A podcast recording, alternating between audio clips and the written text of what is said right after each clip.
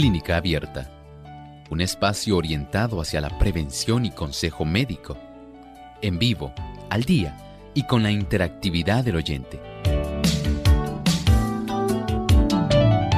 Clínica Abierta, poniendo al doctor a su alcance para un diálogo claro y honesto, porque nos importa su bienestar y salud.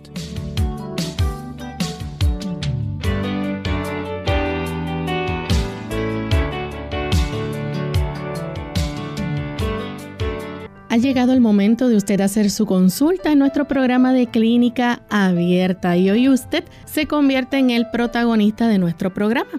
Les invitamos a participar llamando a nuestras líneas telefónicas en Puerto Rico localmente es el 787-303-0101. Para los Estados Unidos, el 1-866-920-9765 para llamadas internacionales libre de cargos, el 787 como código de entrada, 282-5990 y 763-7100. También pueden participar escribiendo en nuestra página a través del Facebook y pueden buscarnos por Radio Sol 98.3 FM. Hoy estaremos recibiendo consultas a través del Facebook no a través de nuestro chat en la página web. Así que aquellos que nos escuchan por la página web pueden hacer sus consultas a través de la página en Facebook. Así que desde ya pueden comenzar a comunicarse a nuestro programa. Nos sentimos muy contentos de compartir con ustedes amigos en esta hora, en este espacio de salud, donde usted puede hacer su consulta. Les invitamos a participar llamando o escribiendo sus consultas. Como todos los martes, jueves y viernes, brindamos esa oportunidad para que puedan aclarar sus dudas y recibir algún consejo en cuanto a alguna condición o alguna duda que usted tenga. Así que aprovechen esta oportunidad porque hoy ustedes son el protagonista de nuestro programa. Y agradecemos a todos los amigos que están en sintonía y que diariamente nos escuchan a través de nuestra página web, también a través de las emisoras que retransmiten nuestro programa de clínica abierta. Nos sentimos muy contentos de poder tener esta oportunidad para compartir con ustedes en este espacio dedicado a la salud. Agradecemos también a todos aquellos que nos han escrito y nos envían saludos. Tenemos personas conectadas desde España, desde Perú, Nicaragua, Venezuela. Así que a todos ustedes amigos, gracias por el apoyo y la sintonía que nos brindan. Y le damos también una cordial bienvenida a el doctor Elmo Rodríguez. ¿Cómo está, doctor? Saludos cordiales, Lorraine. Muy agradecido al Señor porque tenemos esta hermosa oportunidad de estar aquí enlazados con tantos amigos que les gusta la salud. Qué bueno poder encontrarnos aquí. Saludamos cordialmente a Lorraine y a nuestro equipo de trabajo y deseamos que podamos juntos interactuar en esta edición de Clínica Abierta. Así mismo. Y antes de comenzar con la primera llamada, queremos rápidamente compartir con ustedes amigos el pensamiento saludable para hoy. Además de cuidar tu salud física, cuidamos tu salud mental. Este es el pensamiento saludable en clínica abierta.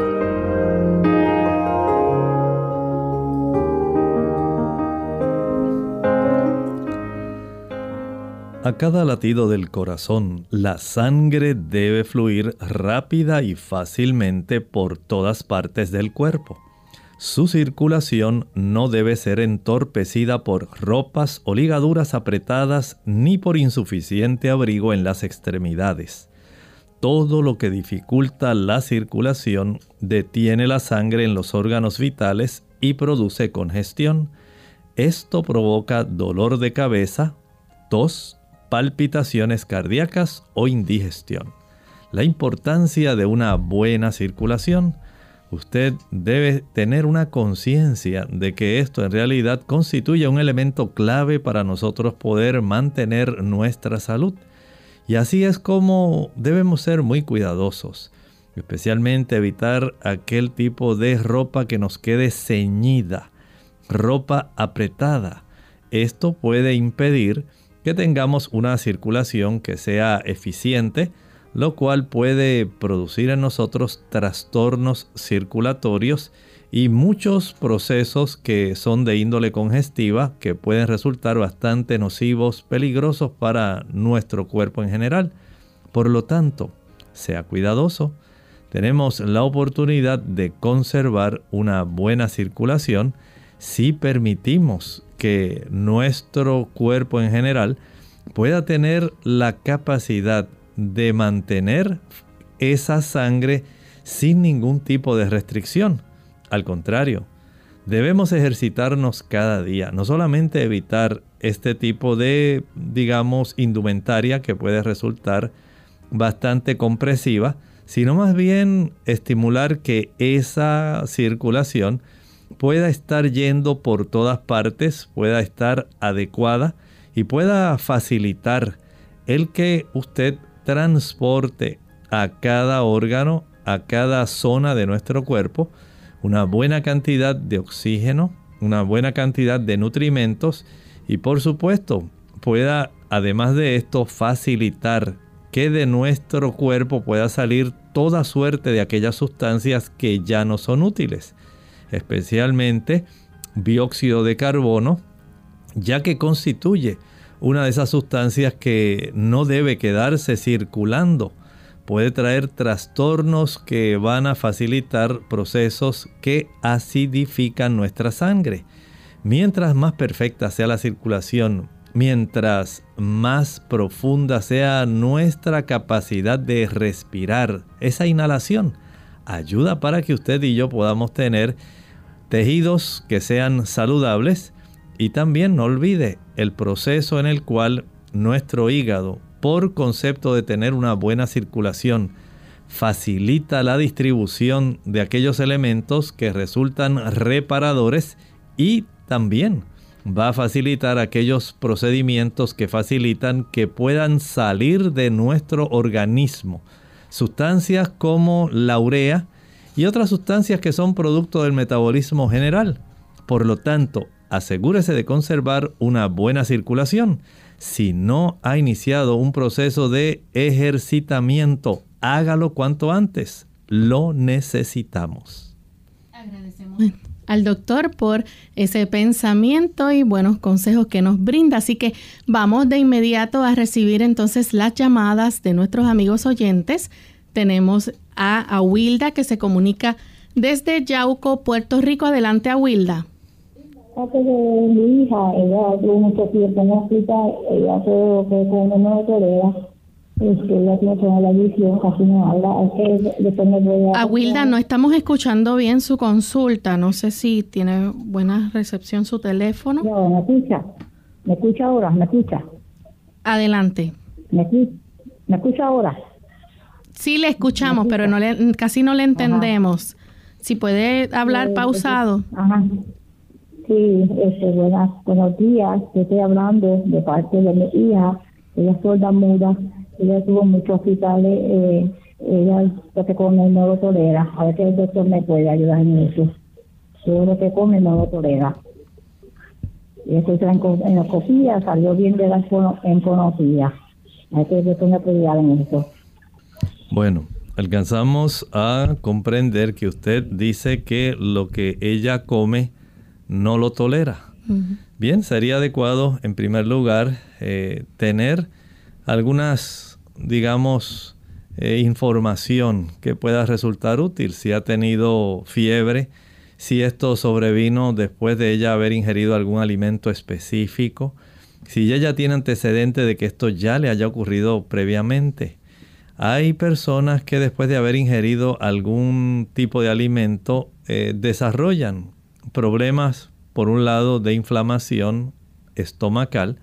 En otros casos, hay personas que tienen trastornos de su vesícula biliar y a consecuencia de estos trastornos vesiculares no es permisible por parte de nuestro cuerpo y especialmente por parte del hígado que se puedan procesar alimentos de una manera que sea apropiada.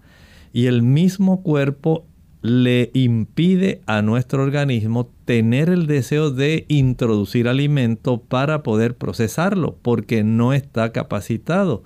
Pudiera haber, digamos, una inflamación en el hígado, una hepatitis. Pudiera estar desarrollándose algún problema de colecistitis, que es común. Pudiera haber trastornos en la zona del cuerpo del estómago y el duodeno por inflamación también. Pudiera haber alguna condición, eh, por ejemplo, que sea de índole infeccioso, tanto bacteriana como viral. Ambos pueden producir situaciones que pueden impedir que la persona sienta deseos de comer. Y hay que indagar primero, hay que saber qué está ocurriendo. Por eso mi consejo sería que la lleve al médico de confianza, que éste pueda palpar su abdomen, pueda hacer algunas preguntas y ordenar algunos estudios. Nuestra siguiente consulta la hace entonces Gelda de la República Dominicana. Escuchamos a Gelda, bienvenida. Parece que no la tenemos en línea. Continuamos entonces con Ibelis de la República Dominicana. Adelante, Ibelis. Sí, buenos días. El Señor le bendiga a todos Buen día. Pues estoy llamando porque tengo una hermana enferma que tiene cardiomegalia grado 2. Yo quería saber si me puede explicar eh, qué en realidad es eso y si ella está bien gorda y si ella puede hacer ejercicio, caminar. Y ella me dice, no, yo no puedo caminar ni hacer ejercicio. Y, quería confirmar si lo que me decía si ella podía caminar, hacer ejercicio. ¿Y qué es la cardiomegalia grado Por favor, gracias. Muchas gracias. Esto se refiere, es una palabra médica para decir que el corazón está agrandado. Si ella está en sobrepeso, es muy probable que ella esté ya sufriendo de hipertensión arterial. Y cuando el corazón tiene que impulsar con más fuerza la sangre, ya sea porque ahora tiene una mayor cantidad de área corporal que tiene que proveer con un suministro de sangre oxigenada y nutrida. Y esto va a requerir que el corazón tenga que impulsar un volumen mayor con una mayor fuerza. Porque a mayor cantidad de volumen corporal, a mayor índice de masa corporal, mayor es entonces la cantidad de sangre que se va a requerir para suplir todos los tejidos de nuestro cuerpo. Y esto hace que el corazón se esfuerce más. Al esforzarse más, va a crecer. Ocurre también en aquellas personas que no han manejado adecuadamente la cifra de la presión arterial. Mientras esta cifra de presión arterial no se controle porque la persona tiene un aumento en la resistencia periférica, las arteriolas eh, están más bien cerradas y este tipo de estrechamiento arteriolar va a requerir que el cuerpo tenga que vencer esa resistencia para facilitar un retorno de la sangre a través del sistema venoso. Mientras más tiempo queda en la zona de los tejidos, los tejidos más distantes, mayor entonces es la probabilidad de que la persona pueda requerirle al corazón el que éste tenga que funcionar haciendo un mayor esfuerzo. Eso es lo que hace que la persona tenga el corazón agrandado. El hecho de que ella pueda comenzar a caminar, ejercitarse, hacer algo ahora antes de que este tipo de problema comience a empeorar. Recuerde que si tenemos la oportunidad de caminar según ella pueda hacerlo a tolerancia, digamos que ella desayuna, no se debe quedar sentada debe salir a caminar por lo menos, debe hacerlo digamos 5 o 10 minutos según su cuerpo lo permita. Digamos al cabo de una hora, dos horas, otra vez salga a caminar 5 o 10 minutos. Cada hora haga algo que facilite que el corazón comience a tener una mayor eficiencia y al mismo tiempo, al usted hacer algo, algo de actividad física, va a estar gastando las calorías que se han concentrado en esa grasa subcutánea y en la grasa que usted tiene alrededor de las vísceras que están en el abdomen. De esta manera usted baja peso, lo cual le va a facilitar ejercitarse un poco más. Y esto va a ser un gran beneficio para usted, mucho mejor que si usted no hace nada. Por lo tanto, vaya a su médico, hable con su cardiólogo y pregúntele qué cantidad de ejercicio, qué tipo y cuánto tiempo usted puede hacer. Bien amigos, vamos a hacer nuestra primera pausa. Cuando regresemos vamos a seguir recibiendo consultas, así que pueden continuar enviándonos sus preguntas a través del chat en nuestra página de Facebook y también aquellos amigos que se comuniquen a través de la línea telefónica. Ya regresamos.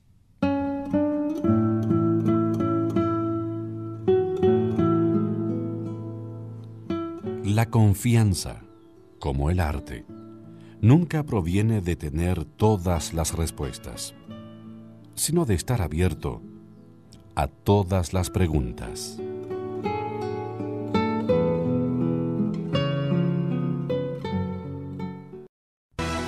Duele la cintura o la espalda baja cuando los riñones tienen una infección seria o por cálculos que obstruyen la salida de orina por el esfínter. Consulta a tu médico.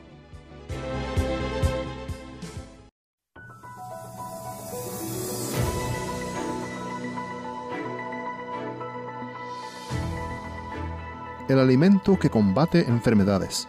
Los cereales, las frutas carnosas, las oleaginosas y las legumbres constituyen el alimento escogido para nosotros por el Creador.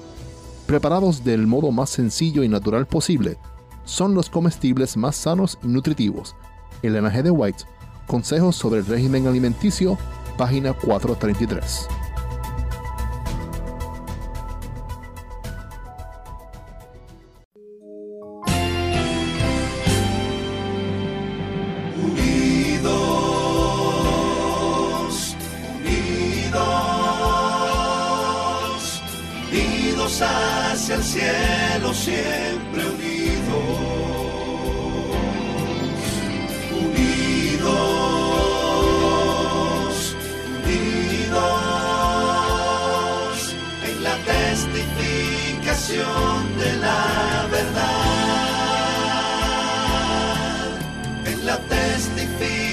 Y ya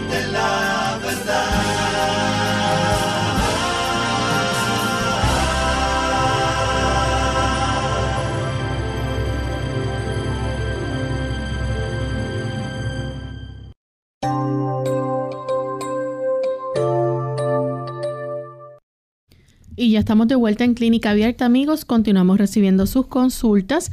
En esta ocasión tenemos entonces en línea telefónica a Gladys de la República Dominicana. Adelante, Gladys.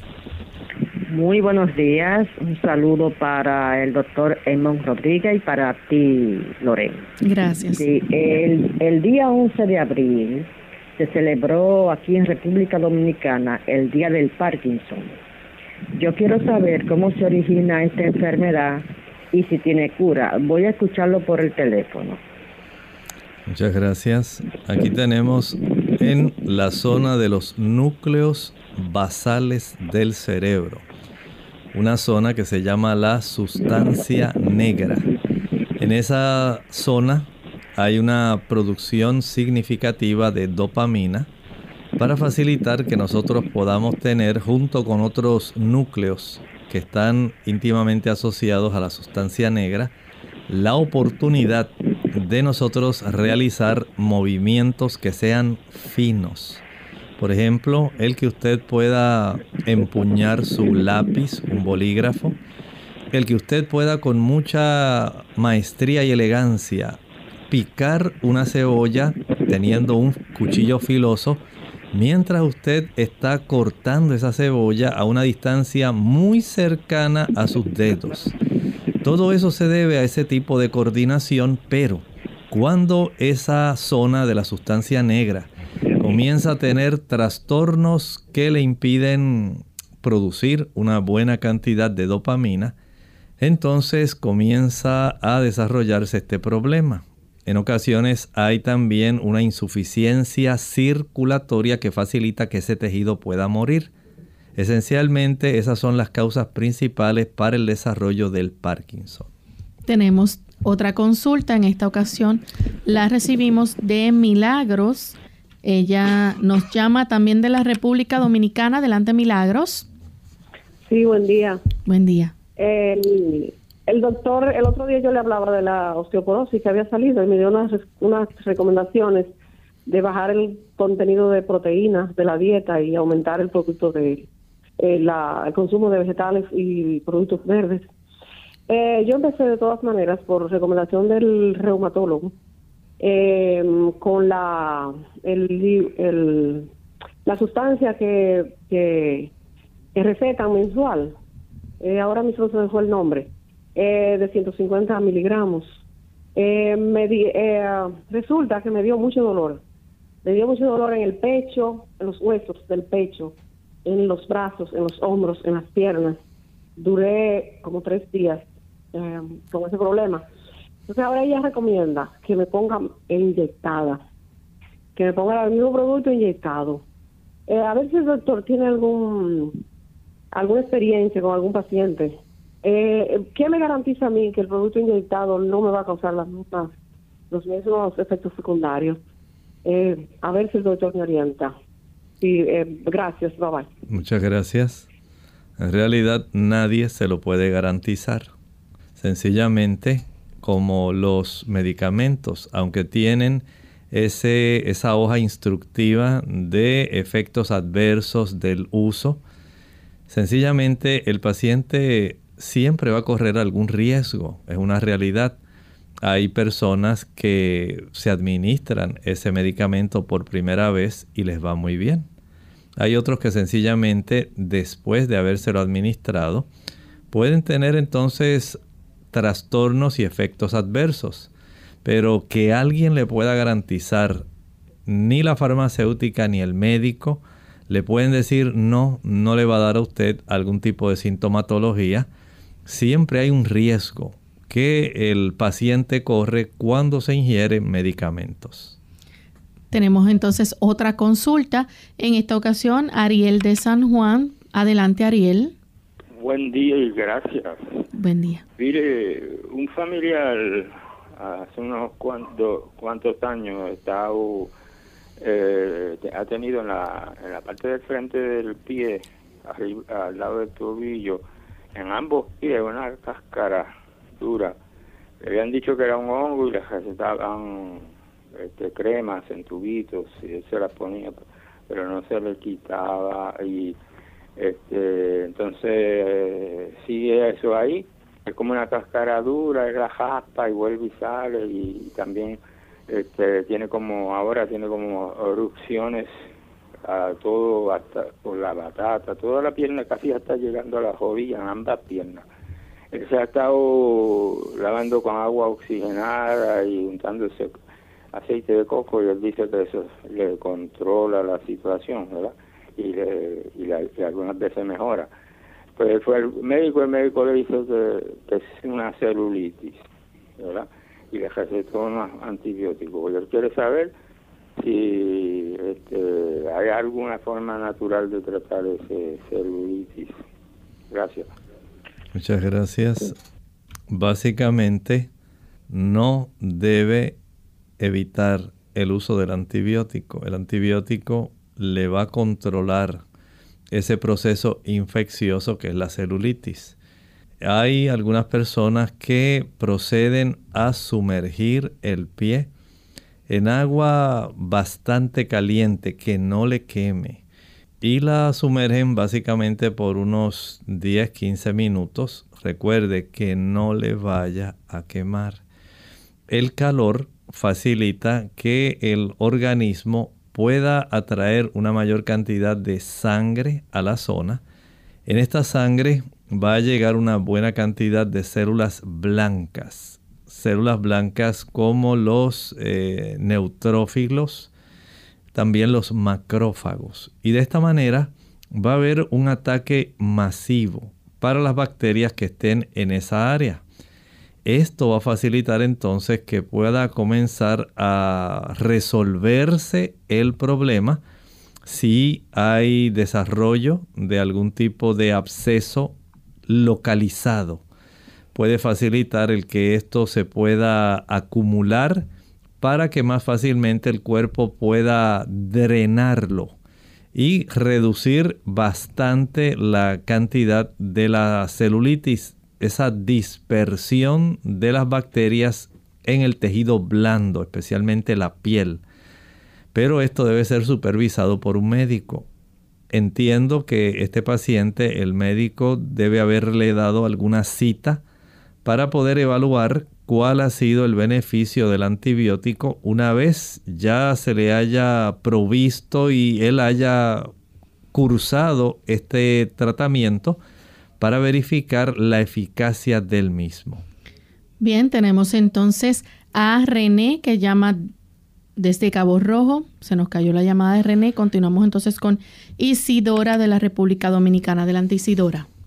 Tenemos entonces a Gelda de República Dominicana. Sí, buenos días, ¿cómo están ustedes? Bienvenida, Gelda. Dios le bendiga. Eh, mi llamada es para un testimonio y para dar gracias.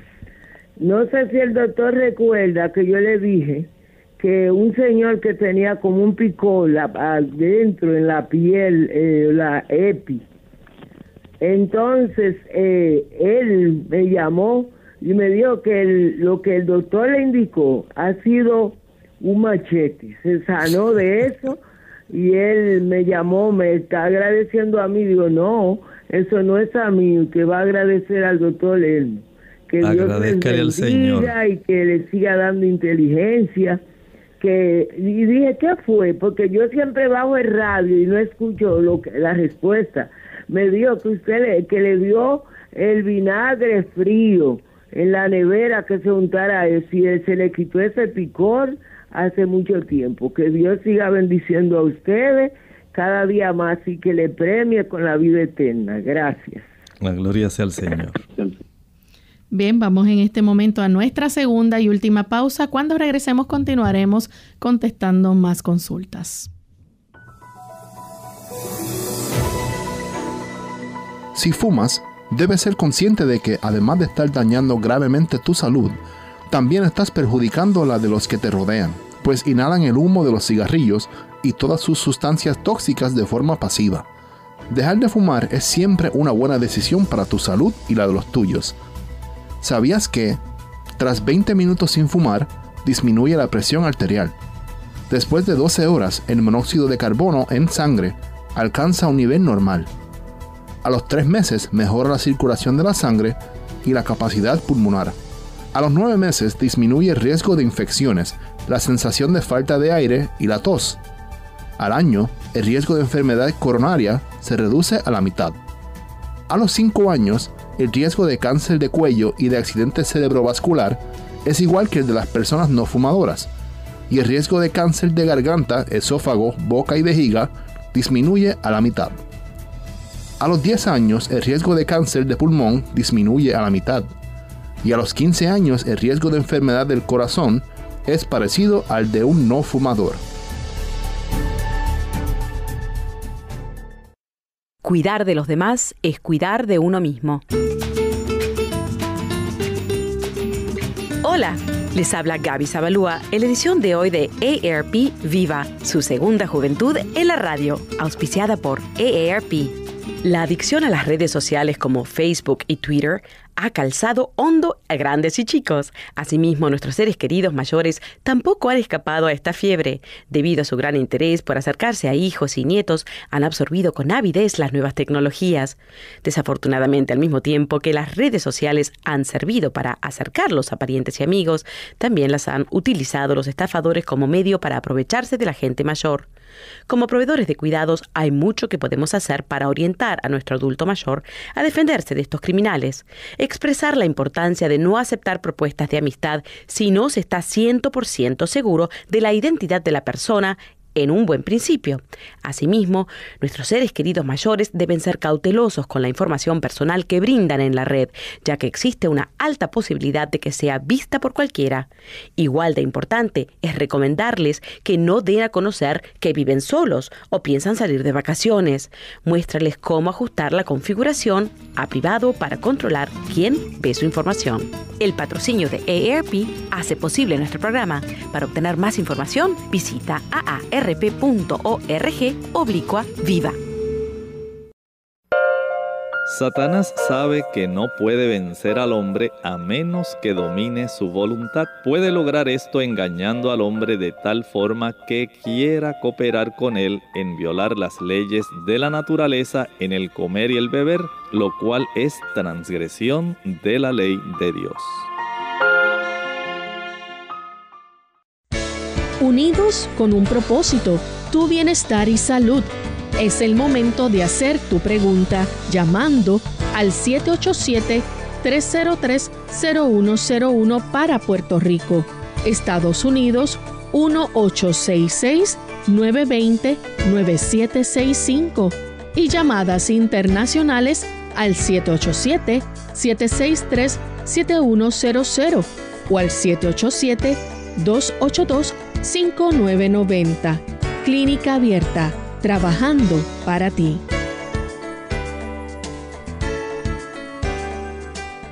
Clínica Abierta.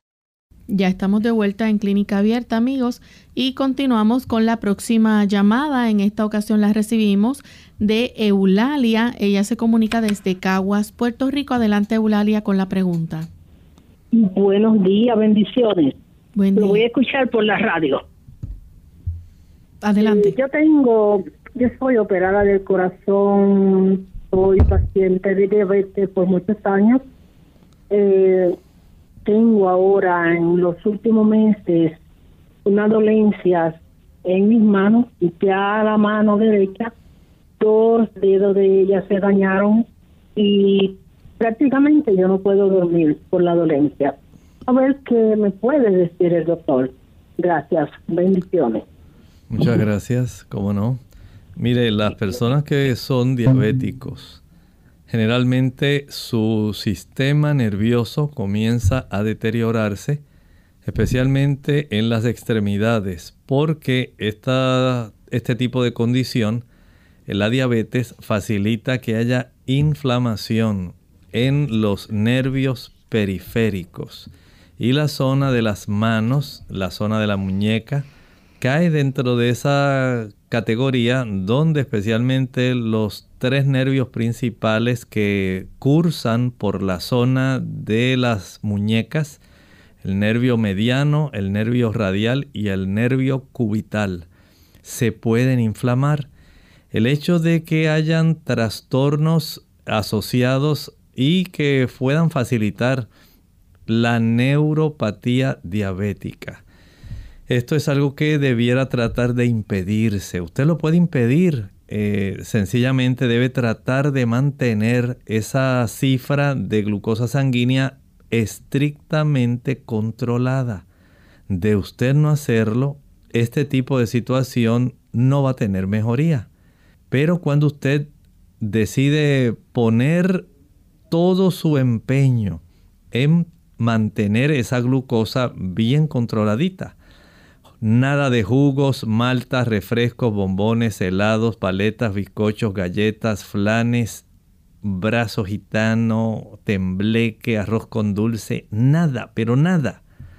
Y esto le ayudará si no tiene que comer entre comidas, si usted no es diabética de las que utiliza insulina, si usted no necesita merendar, no lo haga.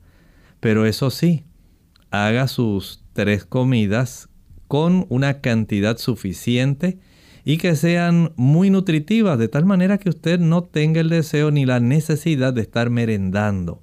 Si usted hace un buen desayuno, un buen almuerzo y una buena cena, va a evitar en gran medida dañar su sistema a consecuencia de la elevación de su glucosa sanguínea. Hay un producto, un suplemento, que puede ser de mucha ayuda al paciente diabético tanto porque ayuda a reducir el problema de la neuropatía, como porque también beneficia la reducción de la glucosa. Se llama ácido lipoico. El ácido lipoico ayuda a este menester, pero por supuesto todo depende de la cifra que usted mantenga de su glucosa circulante y cuál sea su actividad física. Esto es variable, por eso debe usted consultarlo con su médico. Tenemos entonces a una anónima desde Mayagüez. Adelante, anónima. De, de la vejiga. Este, entonces dio unos ejercicios, pero anteriormente él había dicho algo para hacer, que yo lo apunté, pero no sé dónde, que, lo mismo este, lo dan en español que en inglés, que es algo, natural para, para uno ingerir que es lo que yo quisiera que él me diera para porque yo tengo este eh, insuficiencia de la orina que tengo mucho escape de orina para ver este de qué forma verdad con además de los ejercicios que él dio además otra cosa más que sea para tomar que me ayude a, fortalecer la vejiga y a, tener mejor elasticidad Muchas gracias. Mire, este asunto de la incontinencia urinaria, como mejor se hace un acercamiento para beneficiarse es practicando los ejercicios de Kegel. Kegel. Ese tipo de ejercicios que son los que mencioné eh, anteriormente, donde usted se sienta en el inodoro, comience a orinar y de una manera voluntaria detenga el chorro de la orina. Relájese nuevamente permita que siga fluyendo el chorro de la orina y vuelva a contraer los músculos del piso pélvico para que usted identifique cuáles son los que usted está contrayendo. De tal manera que al usted identificarlos, sin necesidad de tener que sentarse a orinar, usted puede practicar durante el día estos ejercicios. Puede practicar, digamos, unas 20 repeticiones lo puede hacer en sesiones de eh, dos o tres de esas eh, repeticiones, de tal manera que usted estaría practicando entre 40 y 60 de esas contracciones del suelo pélvico que ayuda para fortalecer e impedir que haya ese escape involuntario de orina. La capacidad de que haya algún suplemento en realidad es muy raro sí hay productos que son eh, medicamentos. Medicamentos eh, como por ejemplo el Detrol. Detrol. Este tipo de producto se utiliza para eso, pero eso tiene que ser prescrito por su médico y se le hacen las advertencias de los efectos adversos que puede tener. Bien, nuestra siguiente consulta la hace Jasmine desde los Estados Unidos. Adelante, Jasmine, con la pregunta. Sí, buenos días. Mi nombre es Jasmine. Estoy llamando desde Estados Unidos. El problema mío es que a mí a la edad de 17 años me tuvieron que hacer una operación a corazón abierto porque tenía soplo en el corazón. Tuvieron que ponerme un marcapaso porque lo necesitaba. Ya me han cambiado, ya me han cambiado 13 marcapasos y ahora tengo un desfibrilador porque yo soy 100% dependiente de marcapaso. Y entonces ahora, pues un doctor me recomendó que viniera a Nueva York otra vez, porque todo este proceso han sido acá en Nueva York. Y ahora sabí que tengo dos venas que están viciando y ellos no me quieren operar, parece, porque ya tengo 51 años viviendo con marcapaso 100% dependiente de ellos y me están tratando esta causa con, con medicamentos. A ver si las válvulas cierran un poco eh, y no tienen que operarme porque ya yo tengo 68 años. Muchas gracias. Bueno, los médicos deben estar eh, en realidad muy preocupados porque con el transcurso del tiempo también esas válvulas probablemente en su caso van a necesitar ser reemplazadas. Estas válvulas en ocasiones debe ser así porque hay un retorno de sangre. Hay una, un cierre incompleto de esas válvulas y al desarrollarse ese cierre incompleto, por ejemplo, si usted sufrió, digamos, agrandamiento del músculo cardíaco eh, a consecuencia de una hipertensión arterial no controlada, si también sufrió eh, problemas cardíacos por, digamos, insuficiencia cardíaca congestiva. Son situaciones que pueden eh, todavía alterar la anatomía del corazón y probablemente, no sé si será exclusivamente ya la válvula que le operaron o si es que ha desarrollado alguna insuficiencia en alguna de las otras válvulas por su problema, entonces pudiera ser necesario este proceso quirúrgico. Y desde ese punto de vista, el daño que hayan desarrollado estas válvulas a veces puede desarrollarse cierto grado de calcificación en el borde libre de las válvulas. En otros casos se desarrollan vegetaciones, unos engrosamientos ahí en esas áreas. Muy rara vez, pero puede ocurrir, pueden desarrollarse infecciones que conllevan entonces trastornos que son mucho más complejos. Pero pudiera ser que en su caso, eh, digamos, consecuencias propias de la misma condición cardíaca que usted está sufriendo, haya podido afectar o la válvula que a usted le implantaron anteriormente o se hayan afectado otras válvulas. Tenemos cuatro válvulas diferentes en nuestro corazón.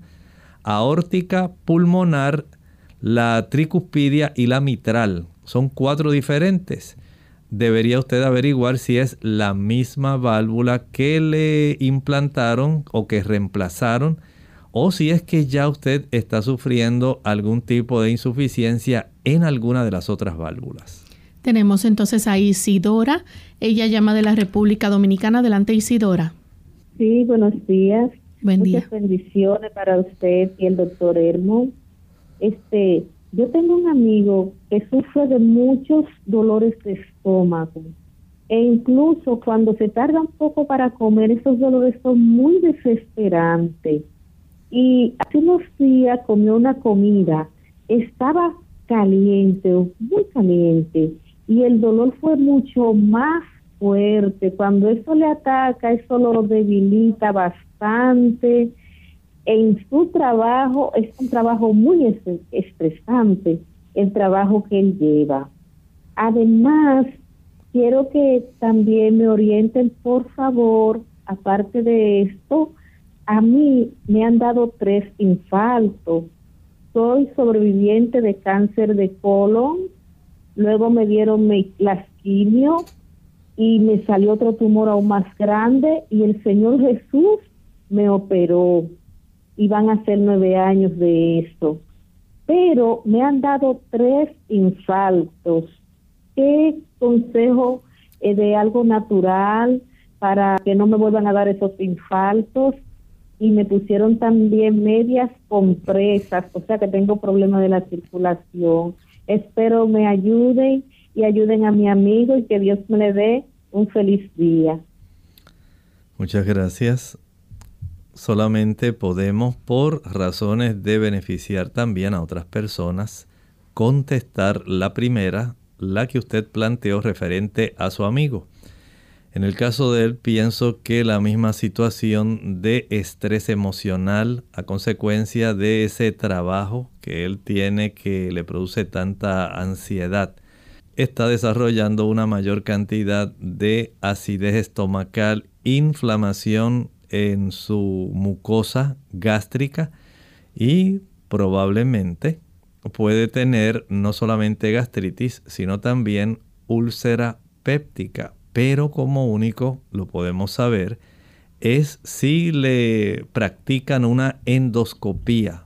La gastroduodenoscopía ayuda a determinar si solamente hay un problema de inflamación gástrica si ya hay algún tipo de ulceración y de una vez se puede facilitar el obtener alguna biopsia o alguna muestra de tejido para determinar si también hay infección por Helicobacter pylori. Esto es algo necesario. Debe él eh, facilitarse por un lado, tener herramientas mentales para poder enfrentar los niveles de tensión emocional al cual se expone cada día. En segundo lugar, sabemos que aquellas personas que toman café, que usan alcohol, que fuman, que utilizan chile, pique, ají picante, canela, nuez moscada, pimienta, cubitos de sabor, mostaza, vinagre. Esas personas todavía se les va a agravar más su problema. Por lo tanto, para ir con certeza a ayudarlo, lo mejor sería que se le pueda practicar una gastroscopía, una gastroduodenoscopía para ver directamente cuál es el problema y poder ayudarlo. Tenemos entonces a Giancarlo Encarnación a través del Facebook. Él pregunta si se le puede dar algún tratamiento para el herpes 1 labial. Muchas gracias. Este tipo de condición es una condición que es bastante digamos, contagiosa. Las personas que tienen el herpes labial pueden fácilmente transmitirlo, digamos, al usted compartir utensilios eh, que usted se lleva a la boca, un vaso, tenedor, eh, alguna botella de la cual usted está tomando algún refresco. Es muy fácil el transmitir este tipo de eh, infección viral. Este tipo de situación, lo más recomendable es que usted pueda aplicar con un hisopo, con un cotonete, un algodoncito, un Q-tip. Puede empaparlo en aceite de melaleuca y una vez lo empape bien, proceda a aplicarlo directamente en la zona de las lesiones.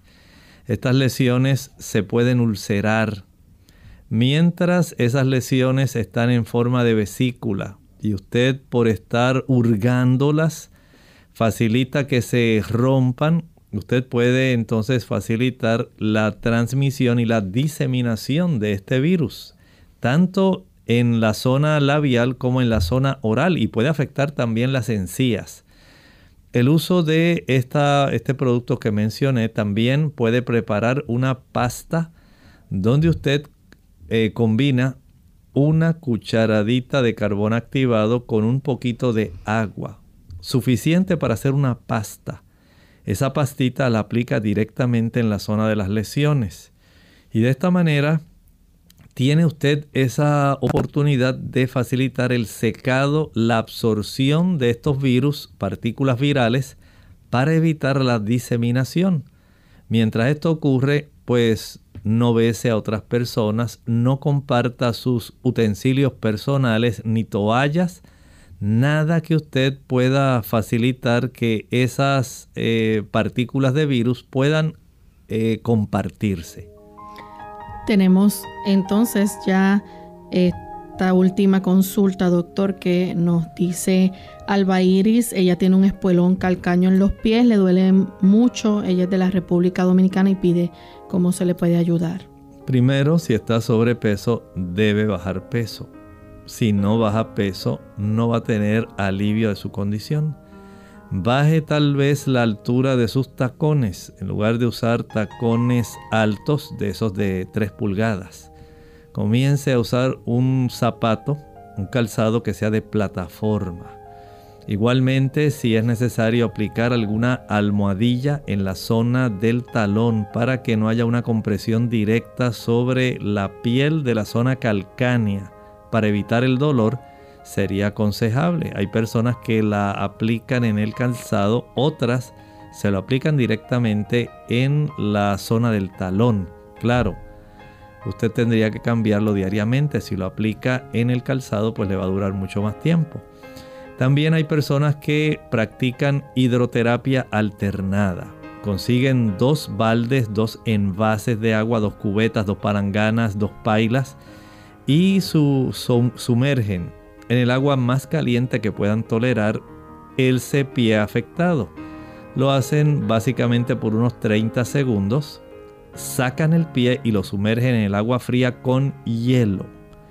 Esto lo hacen por 10 segundos. Regresan al agua caliente 30 segundos, al agua fría 10 segundos, al agua caliente 30 segundos, al agua fría 10 segundos, de una manera alternada, 20 veces por ocasión. Y lo puede hacer 3 veces al día. De esta forma, usted comienza a tener una mejoría que sea significativa. Hágalo. El éxito le aguarda. Amigos, ya hemos llegado al final de nuestro programa. Agradecemos a todos los que nos acompañaron y esperamos poder compartir con ustedes mañana en otra edición más de Clínica Abierta. Vamos a finalizar entonces con este pensamiento bíblico. Nos dice la Sagrada Escritura en Tercera de Juan, capítulo 1, versículo 2. Amado, yo deseo que seas prosperado en todas las cosas y que tengas salud así como prospera tu alma. Nosotros nos despedimos y será entonces hasta nuestra siguiente edición. Con cariño compartieron el doctor Elmo Rodríguez Sosa y Lorraine Vázquez. Hasta la próxima.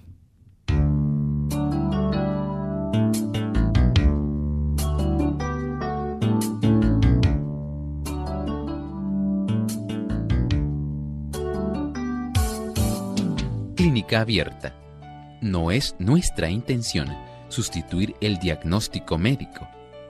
Antes de poner en práctica cualquier consejo brindado en este programa, usted debe consultar con su médico. Hasta la próxima.